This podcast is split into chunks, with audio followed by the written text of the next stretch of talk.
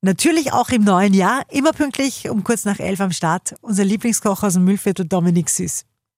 Extra scharf mit Süß. Kochtipps auf Live-Radio mit Dominik Süß. Wie bleibt die Avocado, nachdem ihr sie aufgemacht habt, trotzdem schön grün und wird nicht braun? Einser Frage, einser Antwort gibt's vom Dominik. Zitrone hilft immer bei so Sachen, aber wenn du zum Beispiel Apfel aufschneidest, mit Zitrone regelst du den, den pH-Wert und das wird nicht so schnell verfärbt sein. So, ja. Und der zweite Trick bei der Avocado ist, äh, wenn du wirklich den Kern dabei lässt. Wenn du zum Beispiel Guacamole machst, ja, eben die, der Stampf der Avocado-Creme, immer den Kern drinnen lassen in der Guacamole, weil die Avocado denkt, sie hat den Kern da bei sich.